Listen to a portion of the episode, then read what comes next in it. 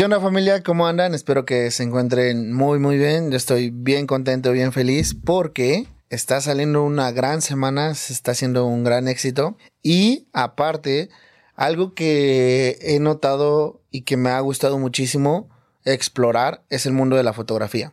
Anteriormente, si han estado pendientes, hemos tenido a grandes artistas como Tonatio Cortés, hemos tenido a Aaron Real, hemos tenido a Mario Salazar, hemos tenido a Seller, que son fotógrafos increíbles y que el haberlos tenido de este lado en los episodios me abrió el panorama de un mundo que no había conocido y que ha sido un honor el, el ser partícipe ah, con mi proyecto de darle un poco de voz a estos artistas porque he notado que la comunidad es bien unida. Cada uno de los episodios que he sacado, siento yo, y con sinceridad lo voy a decir, que es uno de los campos en los que más éxito ha tenido los episodios. Incluso más que en música, más que en artes visuales. Aquí fotógrafo que viene, fotógrafo al que le dan mucho amor, la gente de la fotografía viene al proyecto, ve el video, escucha los episodios, comenta, eh, comparte, o sea, siento que es una comunidad muy bonita que están interesados en conocer como a estas figuras de las cuales eh, vemos como mucho su perspectiva del mundo porque lo vemos a través de fotografías, pero que muchas veces no conocemos mucho tanto del, del artista que está detrás del lente, ¿no? Entonces, siento que que este espacio que puede brindar el compartir eso, abierto que mucha gente se interese de la vida de estos artistas. Entonces, la verdad, a mí me da muchísimo gusto. Y pues bueno, en este eh, investigación de todos estos artistas que hemos tenido, pues Hubo un nombre que estuvo resonando bastante en los episodios con los artistas que hemos tenido en redes sociales y desde cuando quería eh, lograr tenerlo por acá. Yo dije, no voy a quitar el dedo de encima, tenemos que lograrlo, tenemos que cuadrar las agendas, porque si algo es cierto es que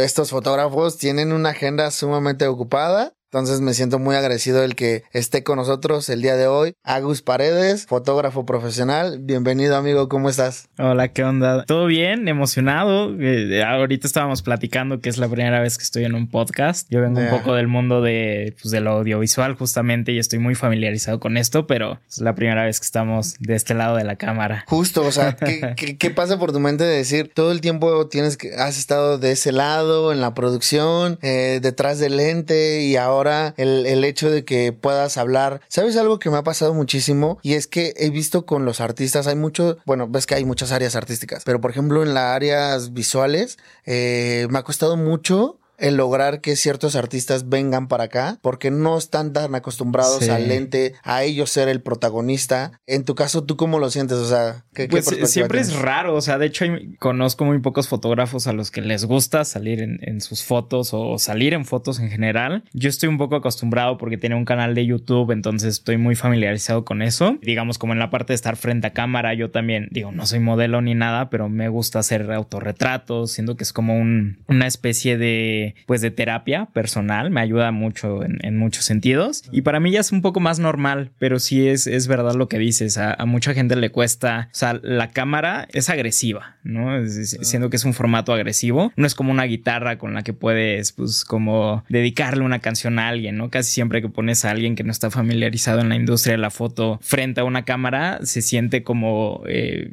no sé si agredido, por, decirlo de alguna manera, pero pasa muy seguido. Entonces, pues también de mi parte como fotógrafo me, me, toca esta parte de decirles, pues mira, no olvídate la cámara, somos tú y yo, la cámara solamente es un elemento con el que tenemos que trabajar ahorita, pero platícame a mí, no la veas, o sea, como trata de olvidarte la cámara para que todo fluya de mejor manera. Claro. Entonces como que esas cosas pues las estoy haciendo ahorita mismo en mi mente conmigo, porque pues, también no, no solo es la cámara, también hay personas atrás de las cámaras, ¿no? Están los micrófonos, la luz, o sea, es todo un mundo para que alguien pueda ver pues acostado, sentado de camino al trabajo donde sea este episodio, ¿no? Pero hay una gran producción detrás. Sí, también, o sea, qué chambota también la gente que toca ser protagonista y tener controlado esto, o sea, por ejemplo, un actor, alguien, un host o lo que sea, el tener este control de saber guiar un, un show, un espectáculo, algo, siempre es muy difícil. Yo en lo personal también, el hecho, yo también todo el tiempo pues estuve detrás, o sea, de cámaras, o sea, yo en la parte de audio haciendo sonido directo y demás, y ahora el hecho hecho de, de mostrarme tan solo en redes sociales, hacer reír. De ser más público. Ser más público.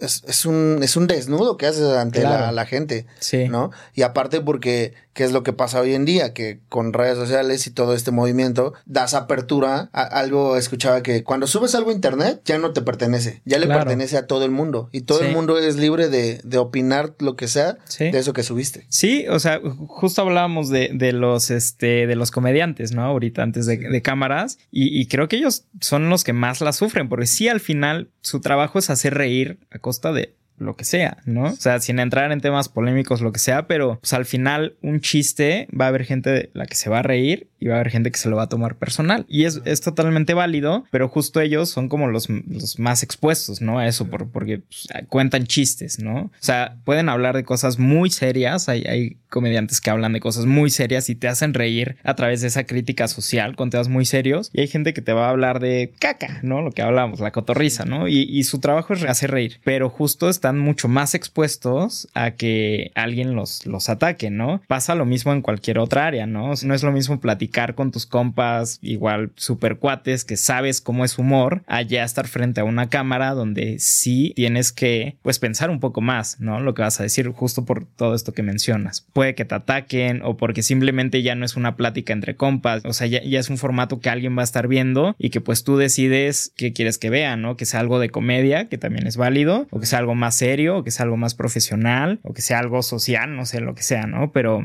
pero sí la cámara, pues justamente bien, bien lo dijiste, ¿no? Te desnuda, porque al final pues puede ser, eh, o sea, todo, todo lo que graba o todo lo que documenta, lo que fotografía, pues se queda ahí en un documento, en, en un archivo y, y pues quien lo vea o quien lo edite o, o sea, lo que sea, o sea, ya, ya, no, ya no te pertenece porque incluso hasta tus palabras alguien las puede cambiar en edición o alguien las puede malinterpretar. Entonces, pues sí, por eso digo que la cámara es, es agresiva porque te desnuda, como tú lo dijiste. Y hablando de esto, quisiera como que abarcar un tema del cual también se me hace bastante interesante. El hecho de que lo que dices, ¿no? Un comediante a veces tiene que romper o, o arriesgarse a algo que probablemente socialmente no está tan bien visto todavía, pero me lo imagino en la fotografía y siento que también hay momentos en los que en una línea temporal hay que hacer romper tabús y demás, como el caso de la fotografía al desnudo. Claro. He visto mucho que últimamente ha habido muchos también fotógrafos que hacen este tipo de fotografía. Eh, veo que tú también tienes una cuenta relacionada a eso y es algo que luego socialmente no estábamos acostumbrados a verlo, digámoslo, o sea, como como tan bien visto, pero que se ha encontrado también una belleza en todo, en todo ese mundo, ¿no? Para ti, ¿cómo ha sido explorar en esa sección? Mira, antes de, empezar con ese tema, me, gustaría presentarme súper rápido para los que no me conocen, los que no conozcan mi chamba. Soy, soy Agus, soy fotógrafo y, videógrafo. Eh, llevo 14 años en esto y en este largo tiempo, pues casi la mitad de mi vida, pues he pasado por varias etapas, ¿no? Desde descubrir la fotografía y pues comenzar a probar, a hacer foto, ver, ver pues de qué se trataba esto. Igual a mí siempre me ha gustado el, arte en general, pero no fue hasta la foto en que comencé a, a, crear cosas y al inicio pues empecé tomando lo que tenía a mi alcance y con lo que tuviera, ¿no? Me acuerdo que tenía cámaras desechables y era pues en mis viajes o en comidas familiares. Eh, eso se comenzó a volver un poco más profesional, pasé por retrato, por moda, hechos sociales, eh, películas, comerciales foto fija en general, o sea, como que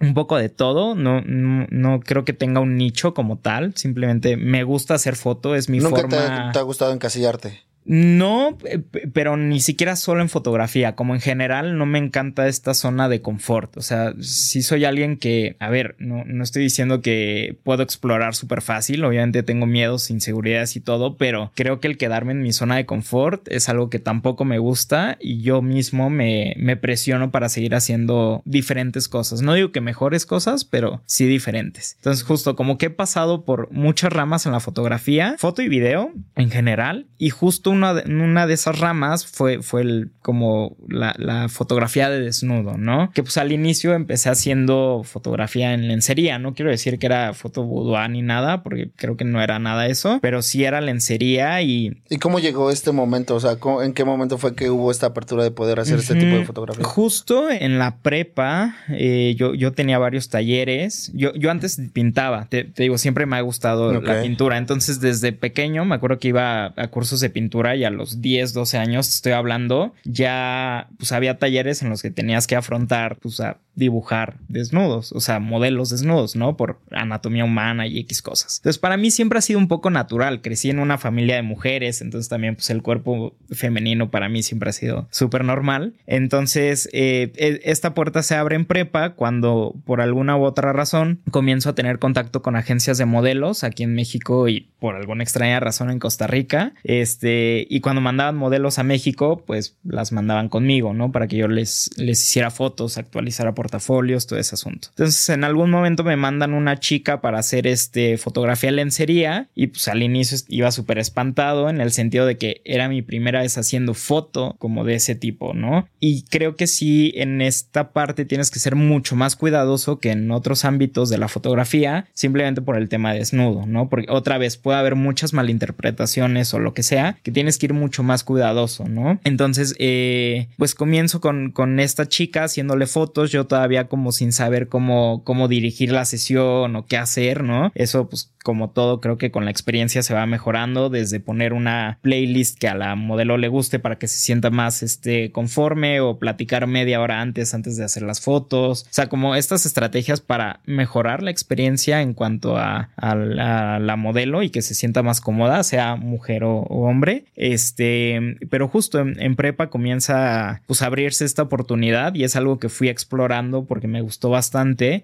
hasta ahora en pandemia que decidí sacar un proyecto que se llama Musai Mag, que es una revista digital justamente que intenta normalizar el desnudo femenino, ¿no? Este, ahí, ahí sí decidí enfocarme sobre todo en el femenino porque creo que sí hay mucho más tabú en esa parte. O sea, tú puedes ver una publicidad de Calvin Klein, de un güey hipermarcado en calzones, con paquetote, ¿no? Pero ver una marca de lencería ya es más como, ¿no? Justo este, este tabú que mencionabas y, que es algo que, que, poco a poco se está abriendo paso, como bien mencionabas con las redes sociales, pero pues al final todos, todos nacemos desnudos y nos moriremos con ropa simplemente porque pues, es un tema social, ¿no? No es porque, o sea, usamos ropa no por protección, porque pues, hay veces que usas ropa súper incómoda o ropa que no te protege del frío del calor o lo que sea, y es más un tema social de presentación, ¿no? De, no, sé cómo decirlo. ¿Y en algún momento te llegó a, dar miedo el involucrarte en ese tipo de fotografía? A ver, otra vez, no, no es que dé miedo, pero sí es un tema polémico, es otra vez como, como los comediantes, ¿no? Tú decides qué tan polémico quieres ser. Puedes ser alguien que sea muy discreto y que tu mercado sean, no sé, señoras de arriba de 40 años que quieren hacerse una sesión, pero les da miedo por el tema público, entonces contratan un fotógrafo para hacer esas fotos y que esas fotos nunca nadie las vea. O puede ser un Terry Richardson, ¿no? Que es un, pues, fotógrafo de desnudo muy polémico. Si no lo conocen, pues ese cuate le ha hecho fotos, o sea, de las más famosas últimamente a Miley Cyrus. Le tomó fotos desnudas. Eso ya, ya tiene un par de años. Este, pero para que vean el calibre, le ha hecho fotos hasta Barack Obama. O sea, es, es un fotógrafo así muy reconocido, pero parte de su trabajo desnudo, pues es polémico porque muchas veces a él le están haciendo felaciones durante los shootings, ¿no? O él está haciendo fotos mientras está teniendo relaciones sexuales. Entonces, pues, obviamente eso va a haber un público mayor al que ya no le va a gustar tanto, ¿no? Eso es más como su chava personal, pero pues también depende de él qué tan público quiere hacer ese contenido, ¿no? Claro. Entonces, pues sí da miedo, pero como todo, pero también creo que tienes que ser totalmente profesional, así como haciendo making of o publicidad, lo que sea, ser totalmente profesional y todo tenerlo bajo contrato, todo hablarlo súper bien con la modelo, ver en qué plataformas, cuánta duración, el tema del pago, o sea, creo, que como, al menos yo que soy alguien profesional y ahorita podemos entrar a, eso que significa profesional para mí. Este, creo que, es, que se tiene que trabajar con profesionalidad y y, listo, no tienes por qué preocuparte de otra cosa. Va a haber gente que lo va a criticar, gente a la que le va a gustar y o sea, siempre va a haber polos opuestos, pero creo que lo mencionábamos antes de empezar. Creo que también los proyectos que tú hagas como artista te tienen que llenar personalmente. Entonces, si a ti te gusta y si tú estás bien con cierto estilo, creo que lo puedes hacer sin ningún problema. ¿Y crees que hay límites? Hay límites, sí, claro, pero también hay consentimiento. Entonces, creo que el límite lo marca el, en este caso en específico, el artista y el retratado, el modelo, la modelo, lo que sea. Creo que con consentimiento, en cuanto se hable de arte, todo se puede. Ok, yeah. Eh, es que se, me, fueron. Son muchas cosas. Sí, sí, fueron muchas cosas que, que, quisiera abrir, pero también me gustaría entender un poco eh, esto que mencionas del origen de Agus Paredes, cómo empezó en la fotografía y demás. Y es que algo que nos contabas detrás de cámaras era que tú empezaste también en una etapa que ya abarcamos con, con los artistas que estuvieron aquí, como Seller, como Mario Salazar, incluso Aaron, que es el rooftop, que me cuentas que tú también estuviste involucrado y que fuiste incluso de los pioneros, ¿no? Y que eso también abrió una, una brecha de que hoy en día hay muchísimos fotógrafos aventándose a edificios. Incluso estaba viendo también que apenas hubo un chavo que se cayó. sí, este, siempre pasa.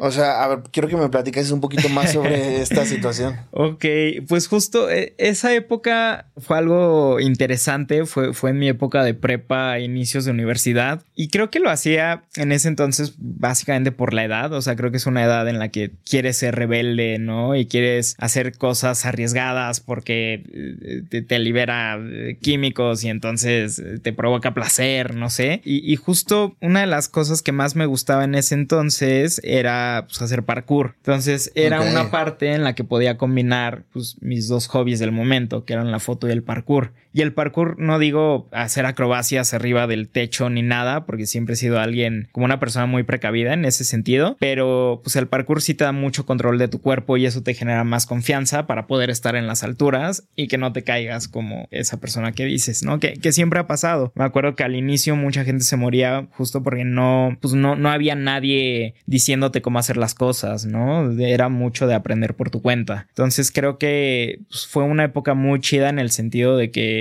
físicamente podía hacerlo. Ahorita, tan chiste, te aguanto subir 50 escaleras para subir a un piso. O sea, ya. ¿Ya no regresarías? La verdad, no. O sea, de hecho, es la primera vez que uso botas. No, creo que la cámara no los ve, pero estoy usando botas porque me esguincé seis veces el tobillo, justamente haciendo parkour. Entonces me esguincé hace un mes. Pues ahora tengo que usar botas para que apoyen el tobillo, o sea, bota alta. Entonces, por más que me gustaría hacer parkour o hacer roof, pues la verdad ya lo veo más en el sentido de eso, uno, no me está dejando dinero. Dos, es muy arriesgado. Tres, ya no me llena personalmente como, como en esa época, ¿no? Que pues, era como descubrir el oro. La gente lo había descubierto, la gente lo hacía y eras pues, el primero en hacer algo, ¿no? Ahorita, la verdad, creo que las nuevas generaciones, lo que platicabas de Seller, que, también estuvo aquí en el podcast, pues, están haciendo cosas loquísimas que yo sinceramente ya, ya no podría hacer, ¿no? Entonces, se lo dejo a, esas nuevas generaciones. Sí, totalmente. Y, y esto, ¿de qué manera abrió tu perspectiva, o sea, hacia siguiendo en el campo de la fotografía? Pues otra vez en explorar, o sea, creo que incluso la fotografía puede llegar a ser un tema, no sé si tabú, pero un tema muy cerrado en el sentido de que tú le dices a alguien que eres fotógrafo y lo primero en que piensan es, ah, hace bodas, ah, hace 15 años. Y a ver,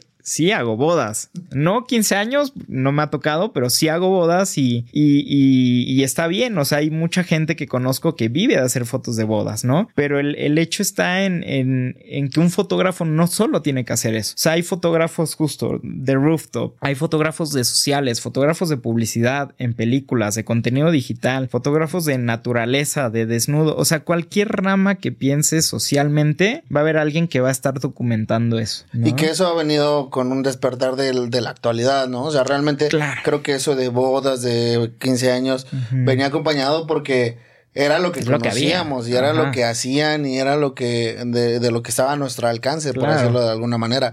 Porque hoy en día eh, no, no, no veíamos esos fotógrafos que se van a la naturaleza y que se quedan horas esperando, ¿no? Sí, por una foto que puede llegar o no, no. llegar. Exacto. Incluso, por ejemplo, con esta nueva era de el dron, o sea, con, la etapa del dron, que también eh, mucha gente eh, empieza a hacerlo, ¿no? Claro. Y, y esto creo que también ha abierto muchas puertas de que mucha gente empieza a entrarle a la fotografía. ¿Tú cómo has visto también esta sobre industrialización o sobre explotación de que la cámara ya está en todos lados? Justo eh, creo que tocaste un, un, gran punto. Algo que han hecho las redes sociales es visibilizar trabajos que sí existían, pero de los cuales no sabíamos, ¿no? Y creo que sí la fotografía se ha romantizado un poco en el sentido de, eh, pongamos de ejemplo a los youtubers, ¿no? Hoy le preguntas a un niño de 10 años qué quiere hacer cuando sea grande no te va a decir doctor. O sea, te va a decir quiero ser influencer, ¿no? Y para ellos el ser influencer es que te regalen cosas y ser famoso pero no saben que pues tienes que saber de foto, que tienes que saber de eh, iluminación, de sonido, de eh, narrativa, porque tú puedes hablar de lo que sea y está chido, pero si hablas con intención, la gente va aceptar más tu arte, ¿no? O, tu contenido, ¿no? Lo, que tú prefieras. Entonces creo que sí se ha romantizado en el sentido de que ven al fotógrafo como esta persona que se dedica a hacer contenido divertido o contenido de viaje, ¿no? Y no está mal porque otra vez al final hay gente que puede vivir de eso, pero sí creo que se ha excedido un poco la romantización en el sentido de que, a ver, está increíble, pero es un trabajo, ¿no? Lo que decías ahorita de las agendas, pregúntame a cuántos cumpleaños he ido este año. ¿no? ¿Cuántas cenas familiares he tenido? O sea, desafortunadamente es un trabajo que te, te absorbe el tiempo horrible, ¿no? Este, en cuanto a parejas, relaciones, es difícil porque nunca tienes tiempo para la otra persona o cuando planeas algo sale un bomberazo y, un, bomberazo para la gente que no sabe qué es, es cuando te hablan de un trabajo último momento. Entonces, este, pues imagínate que tú tienes una cena el día de hoy y te hablan, oye, tenemos una chamba, hay, no sé, 10 mil pesos. No le vas a decir que no a 10 mil pesos, ¿no? Entonces, pues ni modo, por más importante que sea eh, la cena o lo que sea, al menos yo personalmente sí le doy ahorita en este momento prioridad al trabajo sobre lo social. Mm. Entonces, pues también es, es, como esta parte de está cool que la gente quiera ser fotógrafo y que quiera hacer contenido en, redes, pero también tienes que ver la otra parte, ¿no? Toda la chamba que hay detrás, las horas de edición, el, el dinero que necesitas invertir para tu equipo, este, los pagos a 60 días, ¿no? Que nadie te habla de eso nunca en la escuela, ¿no? No, no te van a pagar ni por adelantado ni, ni al corte, o sea, te van a pagar en dos meses y eso sí, sí te pagan en los dos meses, ¿no? ¿Cómo funciona eso? Eh, pues pasa sobre todo en publicidad, que las agencias cuando te contratan te dicen te voy a pagar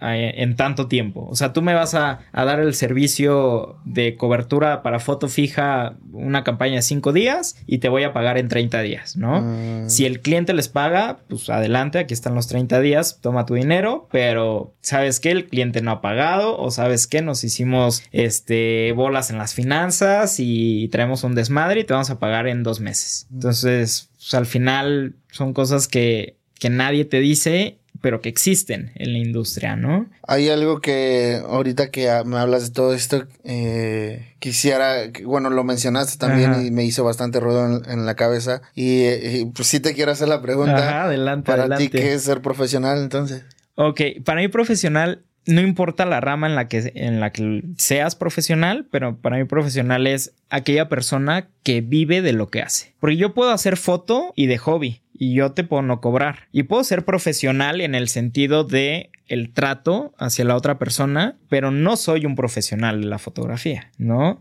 Soy alguien que tiene un hobby o que hace lo que sea, pero que no vive de eso, pero que te trata como un profesional. Para mí profesional es alguien que ejerce una profesión. Por eso a, mí a veces me da mucha risa esta onda del fotógrafo profesional cuando eres, este, no sé, fotógrafo de morras influencers. Ok, tu chamba está increíble, haces unas fotos impecables, la gente habla súper bien de ti, pero cobras. No. Entonces, no vives de eso directamente, ¿no? Puedes tener muchos ingresos, pero este no estás viviendo la fotografía, ¿no? Para mí eso es, un profesional. O sea, vivir de lo que estás haciendo. De lo que haces, claro. Es, tu profesión. El dejar de hacer cosas por el trabajo, el tener esta, esta visión, ¿no crees que también de repente puede ser un poco dañina? En el hecho de que yo, por ejemplo, me he visto a veces con, mucha chamba y, realmente a veces yo pienso si es necesario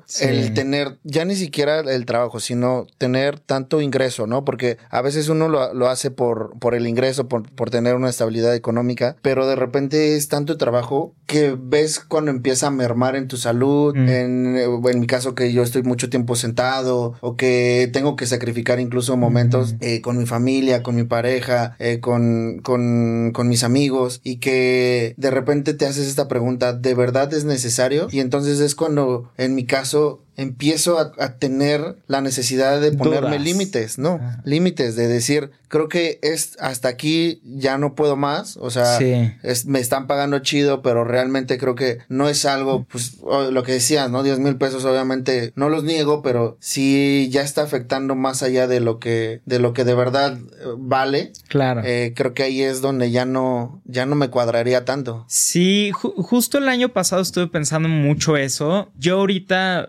por eso decía, personalmente estoy dándole prioridad al trabajo, simplemente por temas de finanzas. O sea, la pandemia creo que vino a enseñarme que en cualquier momento puedes dejar de tener ingresos. Y siempre es bueno tener fondos de emergencia, ahorros, inversiones. Yo algo que creo que he hecho bien es que no solamente vivo de hacer foto video, sino que también hago impresiones, enmarco fotos, vendo prints, eh, rento equipo, este, subcontrato gente en el sentido de si se me junta chamba, pero puedo mandar a un amigo que él me cubra y entonces yo ahí me quedo una comisión. Entonces como, como agrandar un poco el negocio de foto en ese sentido, pero digo lo de la chamba porque primero tengo como unas metas personales ahí que yo me propuse, ¿no? Y que el siguiente año en teoría termino esas metas y creo que por otra parte también todo artista pues para hacer lo que realmente le gusta porque creo que hay que diferenciar mi chamba de fotografía como trabajo como ingresos de dinero, digamos en la parte en la que soy profesional y mi chamba de fotos personal, ¿no? O sea, lo que a mí me gusta, lo que yo hago paredes, quiero decir de este mundo a través de mi arte. Y luego, eh, justo, está la parte profesional, la parte de chamba y la parte personal. Pero ¿qué crees? Para yo hacer chamba personal, para ser feliz y, poder vivir haciendo lo que me gusta, pues necesito dinero. Todos necesitamos dinero en este mundo, ¿no? O sea, a menos que seas millonario, a menos que alguien te haya heredado algo, que te hayas encontrado un billete a la lotería, pues vas a tener que trabajar toda tu vida. Perdón. Bueno, también dependería de tu significado de felicidad. Es, es que ahí te va. Creo que el, el, asunto de trabajar haciendo lo que te gusta puede ser un arma de doble filo. Porque justo, yo hago lo que me gusta creo que toda la gente, no importa lo que le guste, se tendría que dedicar a lo que le gusta. Porque si haciendo lo que me gusta digo que es pesado, luego haciendo algo que no me gusta, tenemos que levantar todos los días a las 5 de la mañana para perder mi tiempo, que el tiempo pues es nuestro activo más valioso, pues al final no vas a vivir. Entonces, de entrada, yo trabajo de lo que me gusta. Entonces, sí es muy pesado, pero puedo... La, última vez que, que me pasó esto fueron 5 días de dormir 3 horas al día y luego dos días durmiendo cinco horas. O sea, una semana dormí 25 horas en total. Y no importaba, porque me despertaba con las ganas de hoy voy a trabajar, hoy voy a hacer foto, hoy voy a hacer video, hoy voy a hacer lo que me gusta. Claro que llega un punto en el que, pues justo dormir 25 horas en una semana no está tan chido. Y ahí es cuando tú tienes que comenzar a hacer una balanza, ¿no? ¿Cuáles son tus prioridades? ¿Necesitas dinero? Pues ni modo, a, a trabajar estás cómodo y ahorita puedes rechazar esos 10 mil pesos, adelante, ¿no? O sea, no, es algo bueno ni malo, pero sí depende de cada quien, ¿no? De, cuáles son sus prioridades cada quien. Y creo que sí todos, pues tendríamos que al menos tener unos ahorros de emergencia. ¿Qué, qué pasa si un día me asaltan y me roban el equipo, lo que sea? Pues voy a dejar de trabajar. Mejor tener un ahorro ahí por cualquier cosa o un ahorro para salud. Entonces, por, esas cuestiones yo ahorita le estoy dando prioridad al trabajo, pero sí ya el siguiente año va, pues va a bajar un poco esa parte, ¿no? Porque justo ya me están pasando muchas cosas de salud o esto que te platico de que ya no veo a mucha gente y, lo que dices, de, de qué sirve tener dinero si no estás viviendo, ¿no? Pero justo creo que cada quien ahí, ahí toma las decisiones, es, esperaría de acuerdo a, sus necesidades. necesidades. Hay un punto que, que, mencionaste que se me hace bastante interesante eh, abordar y es el hecho de diversificar tu trabajo. Eh, yo en lo particular es algo que me identifico mucho ahorita que lo mencionaste. Siempre trato de agarrar todo y, luego veo cuáles son las necesidades, ¿no? Eh, yo, por ejemplo, eh, trabajo que me llega, veo si no puedo, pues bueno, consigo a alguien que me ayude a hacerlo. busco también como decíamos también, creo que fue con, creo que fue con Mario, no me acuerdo, pero el no poner todos los huevos en una canasta, sino más bien diversificarlo, ¿no? Y es algo que creo que tú lo tienes muchísimo. Hablábamos un poquito antes de, cámaras que tienes muchas cuentas. Sí. Que, le has metido. demasiadas, demasiadas. O sea, que le has metido o, o, has apuntado a diferentes caminos, ¿no? Claro. ¿Cómo te ha resultado esto?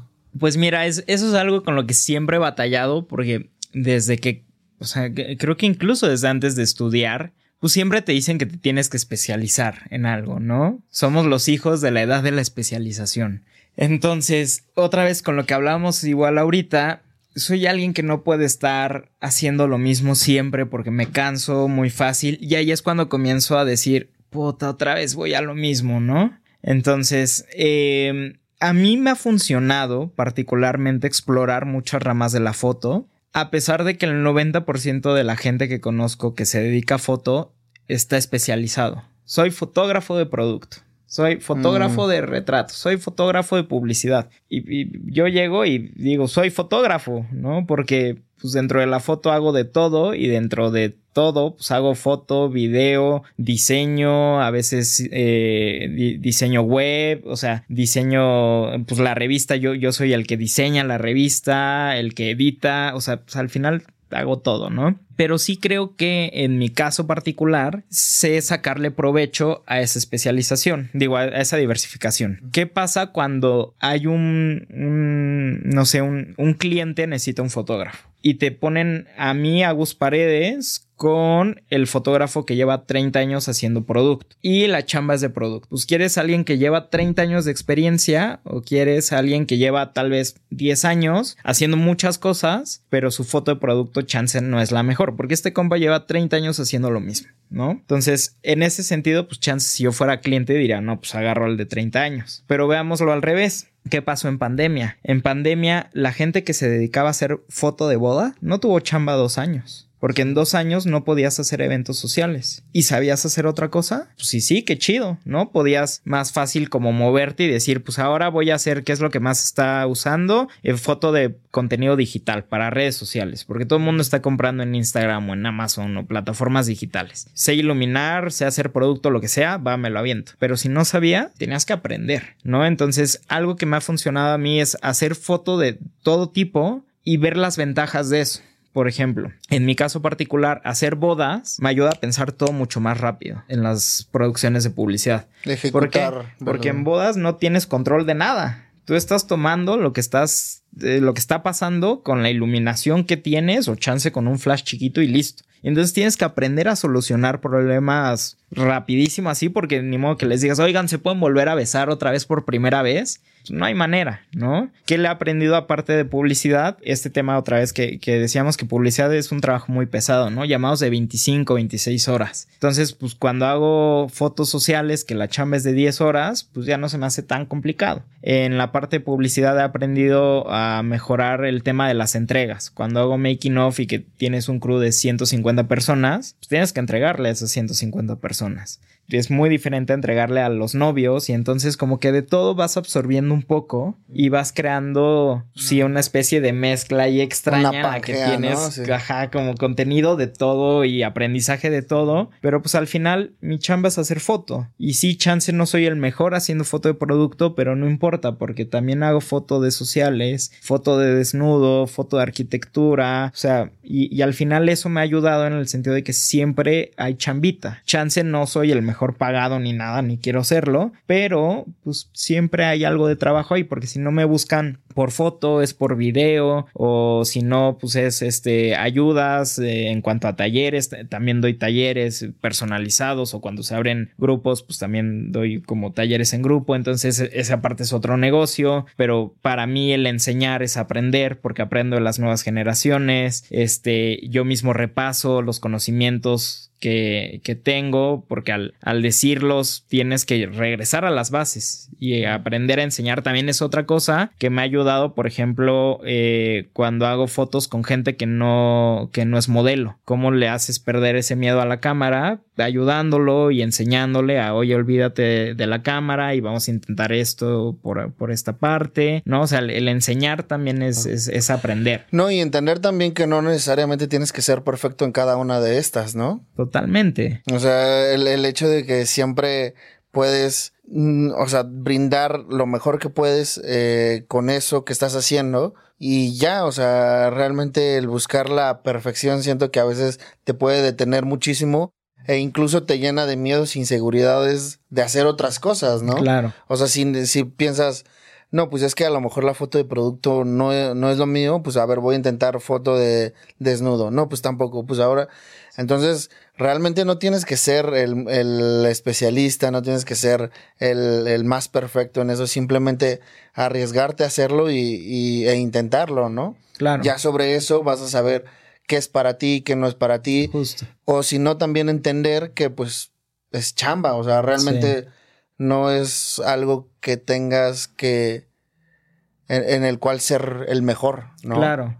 Justo creo que por eso siempre me, me gusta hacer esta división entre fotografía de trabajo y fotografía personal, porque si yo nunca te voy a hacer un social por gusto, ¿no? O sea, me encanta hacerlo y todo, pero pues es muy pesado, lidiar a veces con novios igual es pesado, lo que sea, se paga bien, pero pero no lo hago por gusto, lo hago por chamba, ¿no? El tema de fotos de arquitectura sí lo podría hacer por gusto, porque antes yo quería ser arquitecto, entonces me gusta, ¿no? Y ahí combino dos pasiones, lo que decía el roof, chance profesionalmente o bueno, económicamente no me dejaba dinero, pero me gustaba en ese entonces porque me gustaba la adrenalina y el, el combinar el parkour con, con, la foto, pues era una cosa muy chida, pero pues hay que saber diferenciar cuando algo es por gusto y cuando algo es por profesión. Si te dedicas a, tu hobby, ¿no? O sea, si, si, eres un profesional de tu hobby, ¿no? Por eso también esa parte de profesión. Y, y, aparte, no solamente profesionalmente te ayuda en un crecimiento, sino también personalmente, ¿no? Totalmente. Eh, aventarte a todas estas áreas, el involucrarte. Sí. El llevarlas un poquito más allá. Algo muy chido que me, que me gusta de la foto, pues es que conoces cosas que si no fuera por la fotografía, o sea, lugares, personas, conocimiento en general, o sea, la foto me ha llevado a Nueva York, me ha llevado a conocer México de alguna manera que no conocía, o sea, lugares a los que yo hubiera dicho, a ver, tengo vacaciones, tengo 50 mil pesos, me voy a donde quiera, pues no hubiera escogido esos pueblitos donde luego nos toca este filmar, pero pues, me, ha, me, ha, llevado ahí, me ha llevado a, a, fábricas de cosas que yo no tenía ni idea de cómo funcionaban, o sea, sí te abre las puertas en el sentido también, como dices, personalmente de conocimiento de, pues a ver, si hago pura foto de producto en mi estudio, nunca vas a salir de tu estudio. Y si estás a gusto con eso, está chido. Pero a mí no me funciona eso, ¿no? Entonces justo también la foto, por eso digo que para mí es una especie de, de terapia, porque yo antes era un güey súper introvertido, que se la pasaba en la computadora 24/7, que no salía, no, no, o sea, prefería estar en la computadora todo el día. Y esto ha sido una parte de terapia en el sentido de que he conocido lugares a los que otra vez nunca hubiera podido ir, hubiera conocido gente que nunca hubiera podido conocer, el, abrirme con tanta facilidad, pues al final eres el, fotógrafo como el, director de la producción, no vas a llegar con tu modelo, sea quien sea, y, ah, hola, este, podemos intentar, no, o sea, tienes que creértela y, ser el, a ver, hoy vamos a hacer esto y a ver, equipo de iluminación, vamos a montar esta luz y esta luz y modelo vas a hacer tal cosa y maquillaje esto, o sea, al final eres una persona que tiene que dirigir y eso tampoco te lo enseñan en la escuela, ¿no? Entonces creo que si, si eres una persona introvertida, una de dos, o no es tu chamba o vas a tener que cambiar ese asunto porque al final vas a tener que convivir con gente. Claro, más en esa industria, ¿no? Totalmente. Al momento de, de que ahora tienes que diversificar y que te has metido en muchísimas áreas, viene creo que también otro tema que es bastante complejo hoy en día para todos los nuevos fotógrafos y demás, que es cómo cobrar. O sea, me imagino, quiero creer que cada una de estas áreas en las que te has involucrado es diferente o no, o cómo se maneja, cómo has ido armando tú tu tabulador, ¿Cómo, cómo, cómo es eso.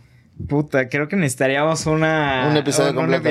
completo de eso, sí, porque pues al final no hay, no hay una forma correcta o incorrecta. O sea, creo que en este tipo de profesiones pues es muy complicado. A ver, ¿cuánto cuesta un cuadro? Pues depende de quién, depende de la técnica, depende si es conocido o no. O sea, al final un cuadro vale lo que tú quieras que valga, ¿no? Entonces, resumidas cuentas, creo que es como una combinación de muchos factores, ¿no? Tu experiencia, tu equipo, el tipo de trabajo, el tipo de cliente, y no me refiero de dependiendo del sapo la pedrada. Yo estoy muy en contra de eso. Me refiero a ver, no es lo mismo hacer unas fotos, te voy a poner un ejemplo. Yo, yo he trabajado con Coca-Cola para su fundación, haciendo unas entrevistas. No es lo mismo tener a Coca-Cola de cliente a través de su fundación, que va a ser, vamos a suponer, un día de llamado, ¿no? Cinco horas por grabar con tu cámara y tu micrófono a un comercial que son tres días de llamados de 24 horas, donde también vas a usar tu cámara solamente, pero pues los entregables varían, ¿no? Entonces, esta gente que dice, no, pues a Coca-Cola hay que cobrarle un chingo. Pues sí, si el proyecto da para cobrarle un chingo, ¿no? Pero si es para su fundación que apenas estás viendo que tienen recursos y que vas a trabajar dos horas en vez de 60 horas, no les vas a cobrar lo mismo que esa Coca-Cola. O sea, también depende el servicio que vas a ofrecer. Este, depende también pues tus gastos de negocio. O sea, todo negocio tiene gastos. No es lo mismo mi chamba de fotógrafo de foto fija, donde solo necesito mi página web y pagar mis este, programas y el costo del equipo a, por ejemplo, el tema de las impresiones, porque pues hay que tomar en cuenta el costo del papel, el costo de la tinta, el costo del servicio de la impresora, el tiempo de imprimir las fotos, el tiempo y el, dinero que se gasta en ir a, enmarcar las fotos y luego entregar, o sea, son, son muchísimas cosas que pues, al final tú puedes cobrar 5 o 10 pesos, pero otra vez tienes que tomar en cuenta tus metas personales, ¿no? O sea, aquí otra vez el, cómo quieres vivir. Eh, algo que yo platiqué muchas veces con con, Mario y con este círculo interno de fotógrafos, que al final todos tenemos nuestras metas diferentes y, y pues cobrar como cobran está bien, o sea, simplemente es ver, tú ahorita necesitas dinero, pero quieres eh, tener tiempo libre, entonces tienes que tener menos trabajos para que esos menos trabajos los puedas cobrar de mejor manera y tener tiempo libre para hacer tus cosas, ¿no? O no te interesa la vida personal, pues trabaja y cobra lo que quieras, ¿no? Barato, caro, lo que sea, pero siempre tener chamba, que también es, una estrategia. Hay gente que nunca baja sus precios, ¿no? Eh, vamos a poner un ejemplo de marketing de marca que todos conocen, Apple cuando han visto que vayas a la tienda Apple y digan, ah, 30% de descuento? No, porque eso en términos de marketing es decir que tu, tu producto que se supone que es de lujo, cualquier persona lo puede comprar o simplemente no se vendió y entonces haces descuento. O sea, también depende de tus tácticas de venta de marketing como quieras cobrar. Si quieres tener 40 bodas en un año porque quieres hacer portafolio, chance vas a bajar tus precios, ¿no? Porque quieres tener bodas, quieres tener número, ¿no? Entonces creo que es, es un tema muy extenso. Entonces depende de las necesidades. Depende, sí, de las necesidades, de tu conocimiento, de tu mercado. También creo que muchos artistas no, no saben de estos temas que son muy importantes de marketing. Pues depende de tu mercado. Si, si vives en un pueblito donde la gente gana 5 mil pesos mensuales, pues no te van a pagar una acción de 5 mil pesos, porque es lo que ganan en un mes. ¿no? Y chance una acción de 5 mil pesos no se te hace cara, pero pues otra vez depende de tu mercado también. ¿Y, cómo es el trato con los clientes? O sea, ¿cómo les haces entender tus necesidades en respecto a precio? Otra vez, creo que depende del mercado y dos, depende del tipo de servicio que vaya a hacer. Eh, otra vez, no es lo mismo hacer fotos de tu boda. Vamos a poner el ejemplo. Te vas a casar. En teoría es la única vez que te vas a casar, ¿no? en, teoría. en, teoría. Entonces, en teoría, también es uno de los días más emblemáticos y felices de tu vida. En teoría. En teoría. Entonces, ¿quieres contratar a un güey que te va a cobrar 5 mil pesos o y te va a entregar algo, o sea, otra vez poniendo un ejemplo, algo normal, ¿no? Ni bueno ni malo, algo normal. Algo que vas a decir, ay, qué bonito.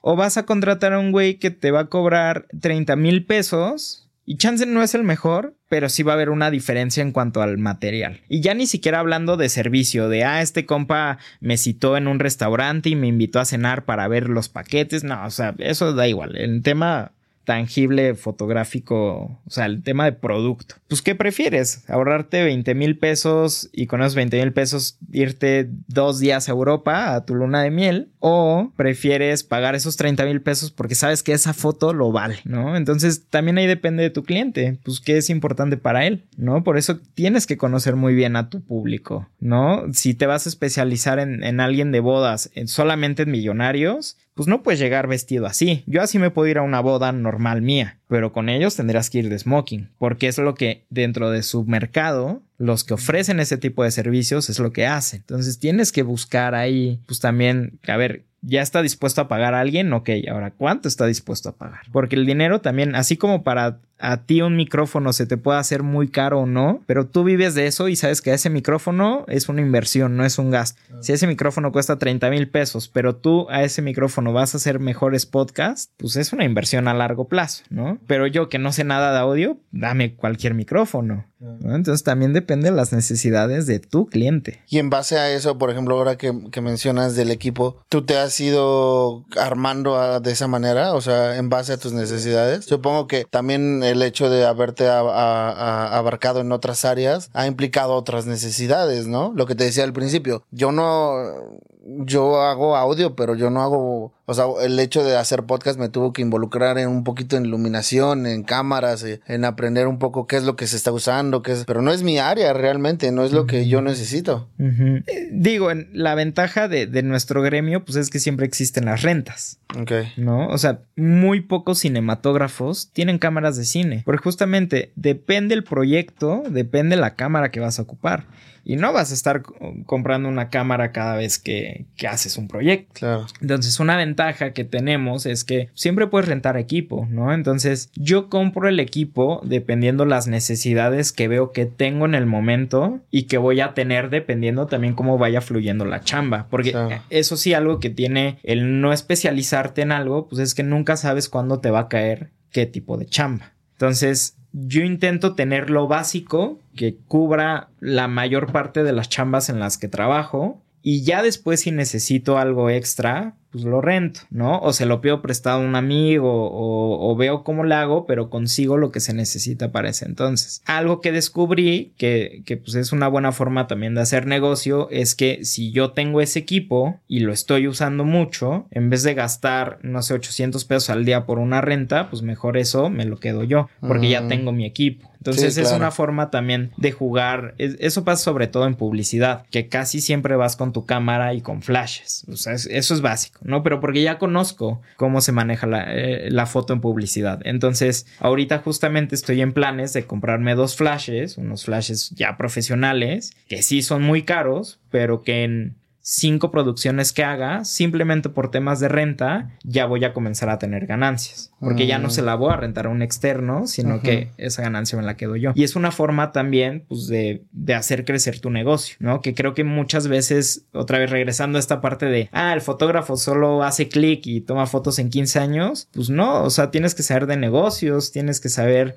pues de impuestos, tienes que saber de finanzas, de marketing, de publicidad. O sea, aparte de todo tu conocimiento de fotografía, pues si quieres destacar y vivir de tu hobby, porque otra vez eh, hay que diferenciar. Si te encanta hacer música y si eres muy bueno, pero no sabes vender, vas a ser un gran músico, pero en tu casa. Ajá. ¿No? Y para salir al, al, mundo, a la vida real, tienes que tener colmillos para todo, en, todo tipo de temas otra vez, ¿no? O sea, si no va a llegar un cuate que te va a hacer tranza y te va a robar, porque no leíste el contrato o porque lo leíste pero no sabías qué significaba regalías, ¿no? Entonces, este... Y realmente los que están afuera son los que, los que han sabido usar más el colmillo, no necesariamente que sean los más talentosos. Totalmente. O sea, por eso yo, yo siempre digo que cuando me, invitan a conferencias o cosas así, eh, que el éxito al menos en mi caso, fue una fórmula. Uno, pues sí, o sea, estudiar fotografía,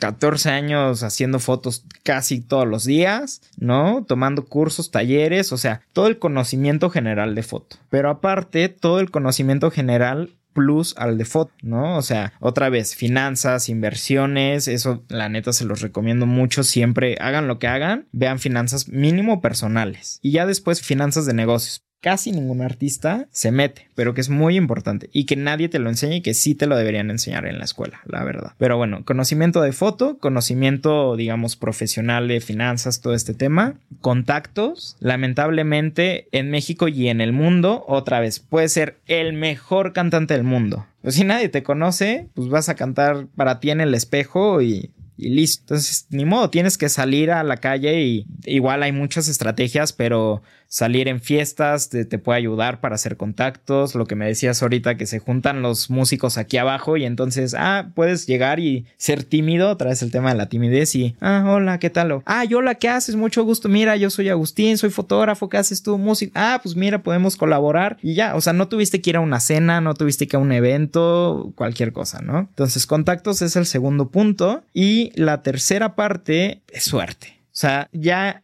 esos primeros dos temas tú los controlas, tú decides qué estudiar, cuánto estudiar, eh, si estás editando poner un podcast de comedia o poner un curso en línea, lo que sea. Esos primeros dos puntos tú los controlas, pero el tercero es la suerte. Y eso es todo aquel factor que tú no controlas. Ahí me han hablado muchas veces porque la primera opción no estaba disponible. Y eso ya no depende de mí. Depende del güey que se enfermó o del güey que le dio COVID o del güey que dijo yo no voy a aceptar 10 mil pesos por ese trabajo. Ah, ¿qué crees? Yo sí, ni modo. Pues mucho gusto, bye. Yo soy la segunda opción. ¿No? o otra vez, cosas que no controlas. Estar en el momento indicado, en el lugar indicado, el tiempo indicado, básicamente. Amigo, vamos a una sección que tenemos en Hack al Artista. Esta sección eh, tengo aquí unas preguntas. Ah. Tú dime un número eh, del 1 al 8, al 15 y te la digo y, y así vamos, ¿va? Ok. Del 1 al 15 y cada número es una pregunta. Ajá, cada número ya es una pregunta. Dime tres números, ¿va? Ok, ¿te digo los tres ya de una vez? Eh, si quieres uno por uno. A ver, siete. ¿Cómo crees que el arte ayuda a las personas a expresar emociones y sentimientos?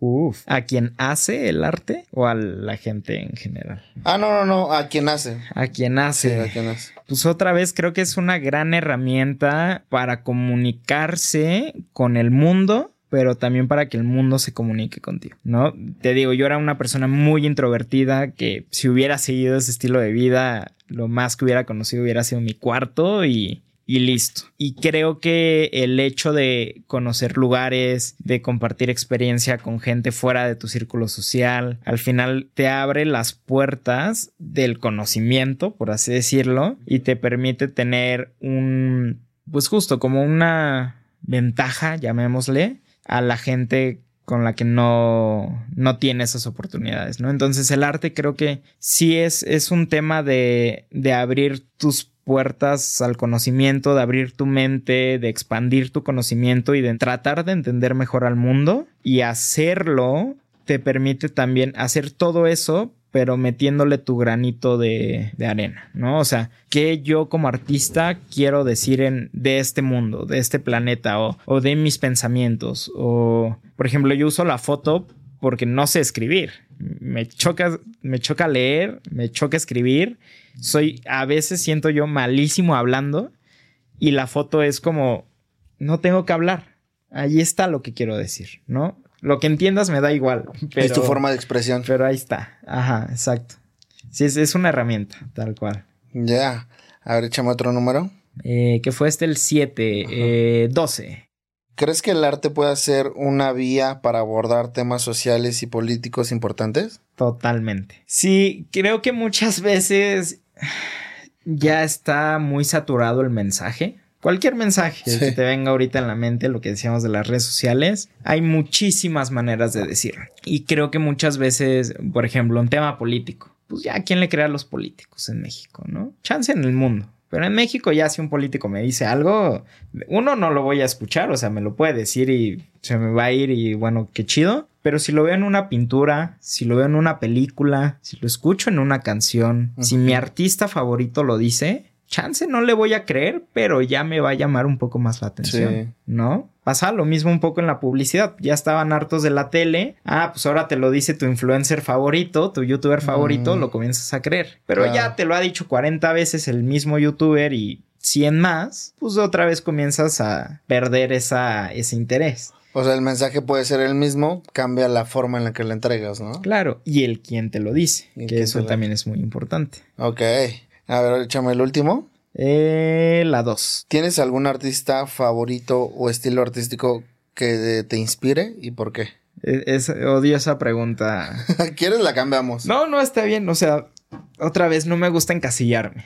Creo que hay muchos artistas de los que tengo referencias y, cada uno pues, me gusta por alguna razón, ¿no? Eh, o sea, por ejemplo, ahorita el que se me viene a la mente de fotógrafo es Steve McCurry, un fotógrafo de, pues, de viajes, se podría decir. Para mí es un fotógrafo documental. Eh, de hecho, ahorita está una exposición de él en el Franz Mayer, aquí en el Museo del, Centro de la Ciudad de México. Tiene una foto brutal que fue la portada de Nat Geo, se llama La Niña Afgana. ¿No? Pero ves su, su demás trabajo y son fotos impresionantes. Pues él, tiende a ir mucho al Medio Oriente, como India, Afganistán, Pakistán, estos lugares que son muy ajenos a nosotros y tal vez por eso me gusta mucho su foto, porque es descubrir un nuevo mundo. Eh, pero pues hay o sea, directores, eh, Wes Anderson, me encanta como su tema visual, ¿no? De estas paletas de colores con patrones bellísimos, este, fotógrafos de moda, Mario Testino, me, fascina Mario Testino, creo que es una eminencia y es como lo mejor que hay ahorita de moda. Terry Richardson, pues también ahí en cuanto a desnudo tiene cosas muy chidas. Eh,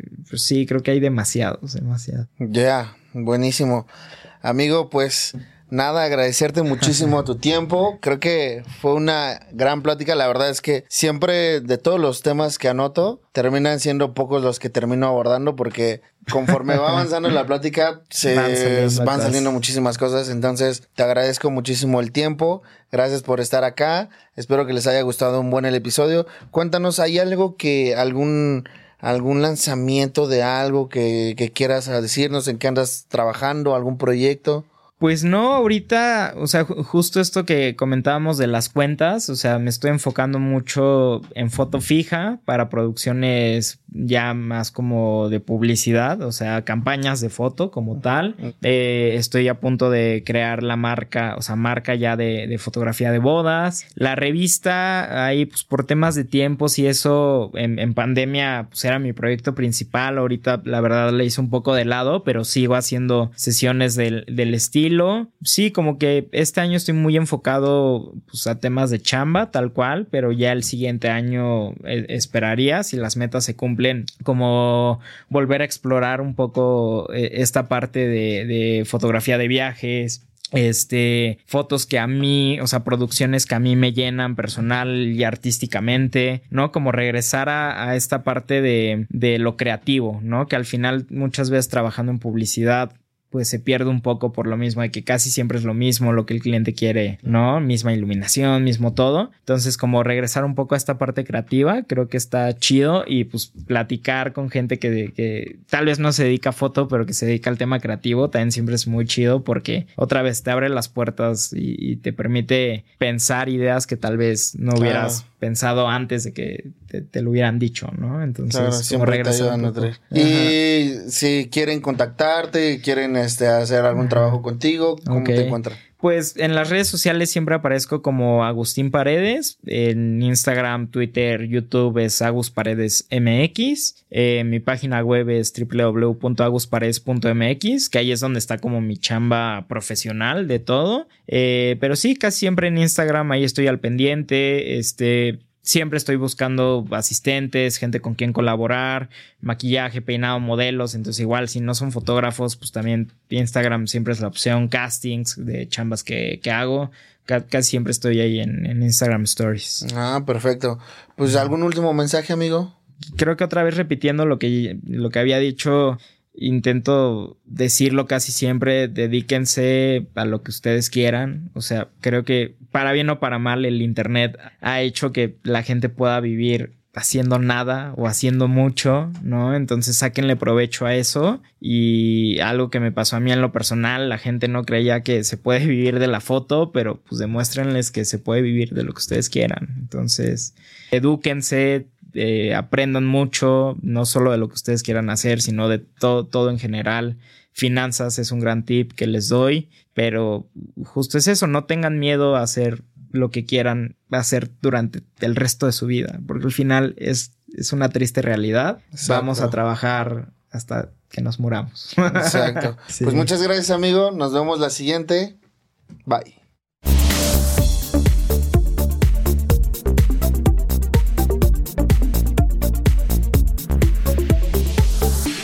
Al artista.